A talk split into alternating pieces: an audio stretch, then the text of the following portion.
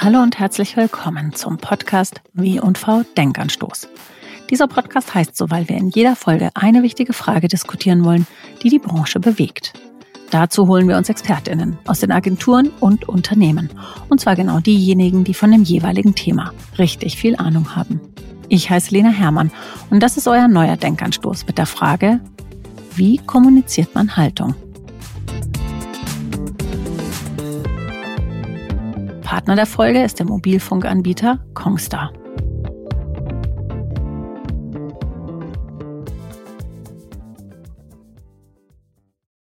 Mein heutiger Gast ist Timo Wakulat. Er ist für PR verantwortlich und fachlicher Leiter der Unternehmenskommunikation des Mobilfunkunternehmens Kongstar. In dieser Position kümmert er sich von Unternehmenskommunikationsseite um das Bekanntmachen der Haltung von Kongstar und genau darüber wollen wir heute sprechen. Im Mittelpunkt des Unternehmens steht seit einiger Zeit das Thema Fairness und wie man diesen Ansatz bekannt macht und welche Rolle dabei zum einen die Unternehmenskommunikation, zum anderen aber auch die Marketingabteilung spielen. Darüber wollen wir heute sprechen. Hallo Timo. Hallo, herzlichen Dank, dass ich da sein darf. Warum glaubst du, brauchen Unternehmen überhaupt eine Haltung? Das ist tatsächlich eine gute Frage und ich würde sogar den Ball so ein bisschen direkt zurückwerfen und fragen, macht es überhaupt Sinn, ob jedes Unternehmen eine Haltung hat oder eine Haltung einnimmt?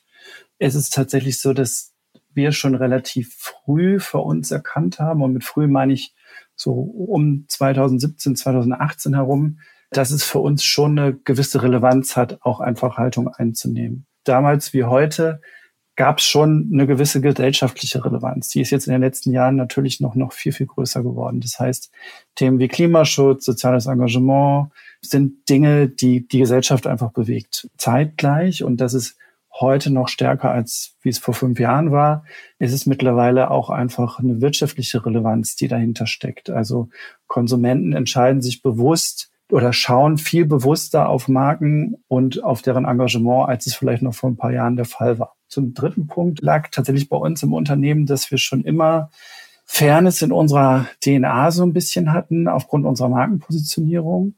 Wir haben aber auch schon immer ein sehr hohes Engagement mit und durch unsere Mitarbeiter im Unternehmen, die auch schon immer eine Unternehmenshaltung zu gewissen Themen eingefordert haben. Für uns haben wir relativ schnell erkannt, dass es für uns schon eine Relevanz einfach hat, Haltung einzunehmen und Haltung zu zeigen.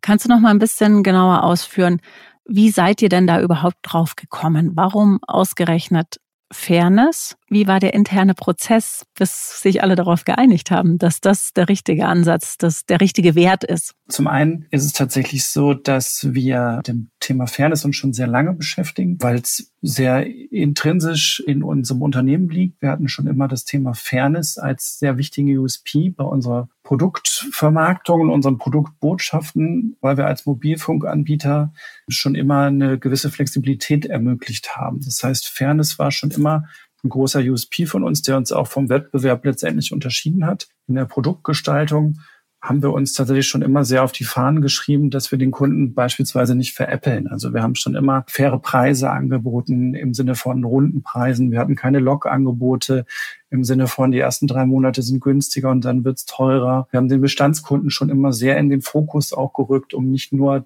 den Neukunden anzulocken, sondern tatsächlich auch Treue entsprechend zu belohnen. Das heißt, in der Marken-DNA und in dem Markenkern ist Fairness schon immer, hatte Fairness schon immer eine große Relevanz, die wir jetzt auch in der Marke spielen. Und darüber hinaus haben wir schon immer versucht, eine gewisse gesellschaftliche Verantwortung zu übernehmen. Und das durch ganz, ganz viele Aktionen mit Kooperationen hier bei uns im Standort in Köln. Wir kooperieren schon ganz, ganz lange mit dem FC St. Pauli und setzen gemeinsam Antirassismus-Projekte um. Und was uns da aber tatsächlich immer so ein bisschen gefehlt hat, war so ein bisschen das große Ganze. Also das ein, ein Dach oben drüber sozusagen, also wirklich eine, eine Art Haltungsstrategie. Und da, ja, haben wir uns tatsächlich in den letzten Jahren sehr intensiv mit beschäftigt und haben versucht, 2018, 2019 eine Art Haltungsmission für uns zu entwerfen und haben auf dieser Mission aufbauend uns letztendlich vier Bausteine runtergesetzt. Verantwortung, soziales Engagement, Wertschätzung und Nachhaltigkeit. Und für uns war relativ schnell klar, dass wir uns auf den Bereich Verantwortung fokussieren. Als ihr angefangen habt, euch diese Haltung zu geben, als es die Entscheidung gab, dass ihr überhaupt eine haben wollt, hattet ihr eine bestimmte Zielgruppe im Fokus? Das hat sich tatsächlich auch entwickelt in den letzten Jahren. Also als wir gestartet sind, ging es tatsächlich darum, für uns einen Wertekompass einfach auch zu definieren und auch vielleicht auch ein bisschen ein strategisches Dach zu haben, um für uns auch eine Leitplanke zu haben, um sich letztendlich fokussieren zu können. Und da war die Zielgruppe schon ganz klar in erster Linie natürlich unsere Kundenstruktur, also die Menschen, die uns am Ende des Tages auch kaufen und die sich für uns interessieren aber auch natürlich ganz klar die Mitarbeitenden. Und da ist es heute tatsächlich noch wichtiger als vor ein paar Jahren, denn da gibt es ja auch ganz, ganz frische und aktuelle Studien zu, dass es gerade für Arbeitnehmende sehr, sehr relevant ist, wie ein Unternehmen agiert. Insofern, um deine Frage zu beantworten, sowohl als auch eigentlich. Also die klassische Kundenzielgruppe, aber auch in erster Linie Mitarbeiter und natürlich alle, mit denen wir in irgendeiner Art und Weise zu tun haben. Also auch Partner, Partnerinnen, Dienstleister, ähm, Callcenter-Agenturen, also alles, was da hinten dran hängt, die in, einer, in irgendeiner Art und Weise mit uns in Berührung kommen. Jetzt lautet ja die Frage dieser heutigen Folge, wie man Haltung kommuniziert. Da würde ich jetzt ganz gerne dazukommen und ich denke, für jede Zielgruppe gibt es da auch einen ganz unterschiedlichen Ansatz. Wofür habt ihr euch entschieden? Was waren sozusagen die ersten Schritte dieser ja, Haltungskommunikation? Bei uns war es tatsächlich so, dass wir erst die Maßnahmen hatten und dann die Strategie. Eben weil wir schon immer, wie gesagt, diese intrinsische Motivation hatten, Dinge zu tun und die starken Partner an unserer Seite hatten. Früher hat man, glaube ich, mehr tatsächlich auf wirtschaftliche KPIs einfach geguckt und auf einen ganz klaren Kosten-Nutzen-Faktor das gekoppelt mit einer intrinsischen Motivation, Haltung einzunehmen, hat dazu geführt, dass wir Einzelmaßnahmen hatten, die aber auch in unterschiedlichen Bereichen lagen. Also zum Teil im Sponsoring, zum Teil in der Unternehmenskommunikation, zum Teil in der Marke, zum Teil gesteuert von den HR-Kolleginnen bei uns, also aus vielen Bereichen. Aber so ein bisschen die inhaltliche Klammer hat tatsächlich gefehlt. Und deshalb haben wir, als wir dann diese Klammer tatsächlich hatten, versucht, einen Fokus auch zu setzen, um tatsächlich da auch die Kräfte zu bündeln, um sie auch letztendlich für alle gemeinschaftlich am besten aussteuern zu können. Wir haben uns dann so ein bisschen auf diesen Bereich Verantwortung fokussiert und haben dann geschaut, was bedeutet das eigentlich? Und wenn wir in diesen Bereichen was machen wollen, wie können wir das glaubwürdig machen und tun? Und ja, wie kriegen wir das am besten dann letztendlich auch kommuniziert? Und da war die Kommunikation eigentlich nie an erster Stelle, sondern es ging immer tatsächlich darum, wie kriegen wir diese Maßnahme konzipiert, dass sie glaubwürdig ist und am meisten Sinn macht und auch sinnstiftend ist und in irgendeiner Art und Weise auch Gewinn bringt und nicht Gewinn bringt im Sinne eines wirtschaftlichen Gedankens, sondern dass sie einfach wertvoll ist, in Anführungsstrichen und haben dann im zweiten Schritt über die Kommunikation erst nachgedacht, tatsächlich. Ja, da haben wir verschiedene Maßnahmen tatsächlich. Also beste Beispiel ist tatsächlich die Kooperation mit dem FC St. Pauli, mit dem wir ein ganz klassisches Haupt- und Trikotsponsoring haben, wo wir im Verein bei Fußballspielen schon seit mehreren Jahren eigentlich keine Werbebotschaften mehr kommunizieren. Also wir kommunizieren auf den Banden des FC St. Paulis nur Haltungsthemen und die variieren auch mhm. mit gewissen Schwerpunkten. Also wir versuchen dann über unsere klassischen Platzierungen da unsere Haltungsthemen zu spielen. Darüber hinaus haben wir versucht, Maßnahmen zu kreieren, die uns in unseren Gedanken stützen. Und ein großes Vehikel, auf das ich auch äh, stolz bin bei uns, ist unser Podcast mit dem Namen Versprochen, wo wir versprochen, genau, sagen, ne? versprochen, ein ja. kleines Wortspiel an der Stelle, wo wir als Marke zu 0,5 Prozent pro Folge vorkommen und tatsächlich immer ein Thema in den Fokus rücken, das in irgendeiner Art und Weise tatsächlich mit uns zu tun hat, sei es durch unsere Partnerschaften oder die Themenfelder, die wir besetzen, beispielsweise Gaming oder Sportsponsoring, also wirklich Themen, mit, wo, wo wir auch ein Know-how haben, die wir dann aber aus einer gesellschaftlichen Brille aus beleuchten.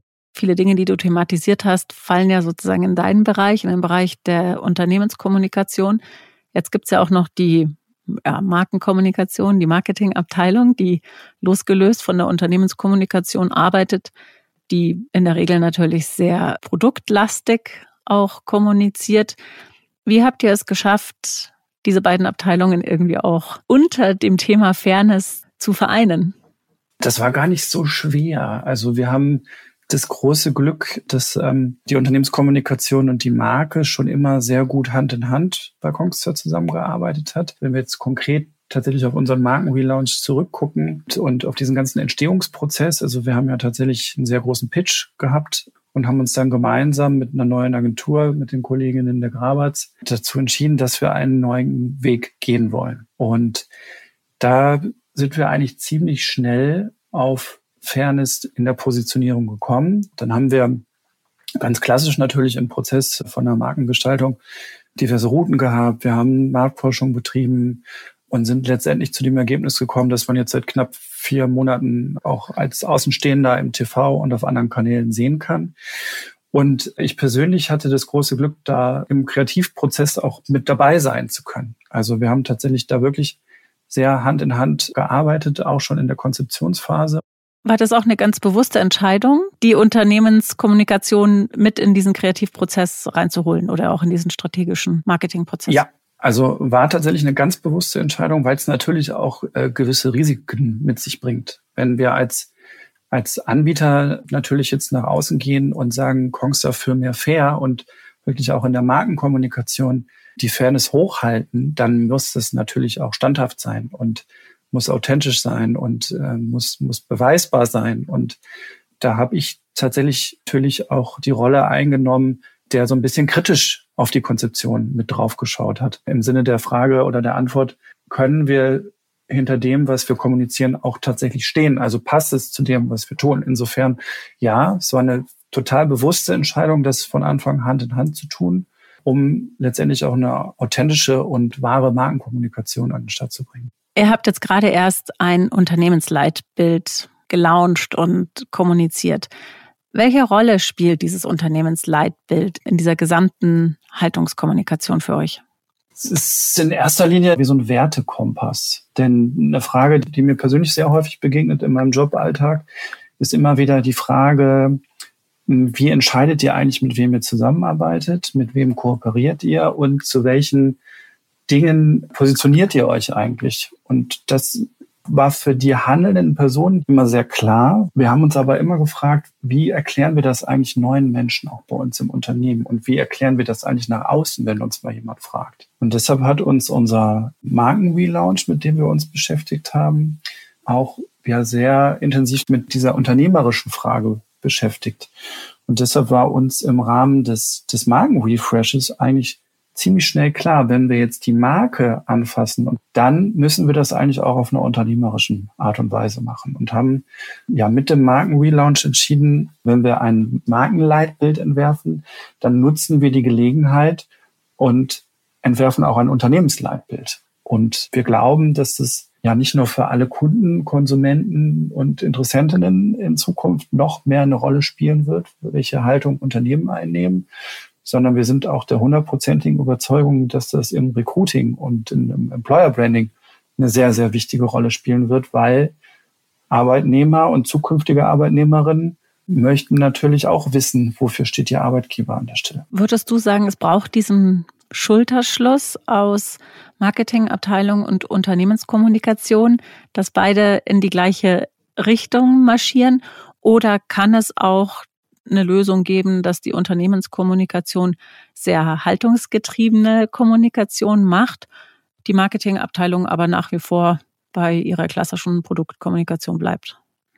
Ich glaube, die Frage muss tatsächlich jedes Unternehmen und jede Brand am Ende des Tages für sich selbst beantworten. Also es kommt natürlich auch immer darauf an, was man verkauft und was das Produkt ist, mit dem man an den Start geht. Ich sag mal so, wenn man vielleicht ein Produktkommunikation hat oder ein Produkt verkauft, das an sich schon vielleicht nicht besonders nachhaltig ist oder vielleicht äh, gewisse Kriterien nicht erfüllt, dann würde ich der Unternehmenskommunikation jetzt nicht unbedingt raten, Haltungsbotschaften zu kommunizieren, weil es halt einfach sehr konträr zueinander steht. Wenn es aber passt am Ende des Tages, sage ich mal, also wenn wirklich das, was das Unternehmen oder eine Marke auch verkauft und, und für das es steht, mit dem einhergeht, was was die Unternehmenskommunikation spielt, oder im Idealfall sollte es mit dem einhergehen, was die Unternehmenskommunikation spielt, dann macht es schon sehr Sinn, also die beiden Abteilungen zu verzahnen. Gab es im Vorfeld oder auch ja in der jüngeren Vergangenheit intern bei euch mal Diskussionen, wie intensiv dieses Haltungsthema nach außen getragen wird? Denn jeder, der eine Haltung einnimmt und eine Haltung kommuniziert, macht sich ja auch angreifbar. Total. Insofern ja, also wir haben es thematisiert, also und wir haben es mehrfach thematisiert und es war auch eher ein Prozess als jetzt der unüberlegte Schnellschuss. So, es war schon eine Entwicklung. Wenn man sich so ein bisschen unsere Kampagnenlogiken anguckt, dann sieht man tatsächlich auch, dass wir eigentlich jetzt nicht mit dem Magen-Relaunch von 0 auf 100 gegangen sind, sondern tatsächlich schon mit unserer letzten alten Kampagne, nenne ich sie mal, auch schon angefangen haben, markenseitig Positionierungsthemen zu spielen. Was so ein bisschen uns in die Karten gespielt hat, war, dass wir tatsächlich nicht nur die inhaltliche Thematik ein bisschen mehr Richtung Fairness gedreht haben, sondern dass wir auch einen ganz neuen Look und Feel bekommen haben. Also Kongster hat die letzten 14 Jahre, kann man eigentlich fast sagen, eigentlich ja nur aus diesem klassischen Comic-Look bestanden, der zwar immer weiterentwickelt wurde, aber es war eigentlich nie Realbild.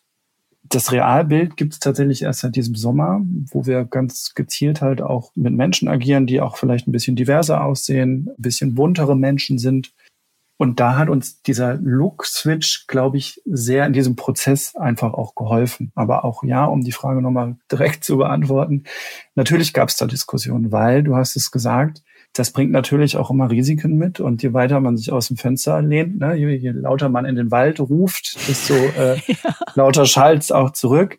Deshalb ist es da auch einfach total sinnhaft und wertvoll, dass es da auch Diskussionen gibt, weil man natürlich alle Seiten da entsprechend berücksichtigen muss in der Stelle war so abschließend so ein erstes Zwischenresümee von deiner Seite.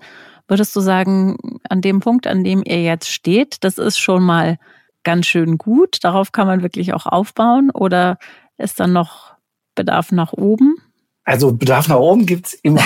äh, das ist auch wirklich, das, da passt unser Claim tatsächlich ganz gut, den wir jetzt nutzen. Der heißt auch für mehr fair. Also wir wollen tatsächlich unsere Branche ein bisschen fairer machen da gibt es diverse interne Überlegungen, wie wir das machen können, wie wir uns auch vielleicht vom Wettbewerb äh, abgrenzen können. Insofern sind wir da sehr viel unterwegs und überlegen, was da tatsächlich noch mehr geht an der Stelle. Mehr fair geht immer. Insofern ist es, ist es okay, wo wir jetzt sind. Wir sind aber auch in der Pflicht, meiner Meinung nach, wenn wir diese Fairness-Positionierung in dieser Art und Weise spielen, das auch immer entsprechend zu belegen. Deshalb aber es ist tatsächlich so, also es gibt keinen Grund, sich irgendwie auszuruhen, sondern eher tatsächlich den Blick nach vorne zu werfen und zu schauen, was kann man tun, um seinem Versprechen auch gerecht zu werden. Vielen Dank, Timo. Das war hochinteressant und sehr, sehr spannend. Danke, dass du heute hier gewesen bist. Danke auch. Alles Gute. Herzlichen Dank fürs Zuhören. Wir freuen uns immer, wenn ihr uns eine Bewertung oder ein Abo auf der Podcast-Plattform eurer Wahl hinterlasst. Das hilft uns, das hilft aber auch allen anderen, diesen Podcast zu finden. Und wenn ihr noch nicht genug habt, dann hört gerne in alle anderen B&V-Denkanstöße mal rein. Wir haben schon diverse, sehr zeitlose Themen bespielt und ich bin mir sicher, da ist einiges dabei, was euch noch ein bisschen aufschlauen kann.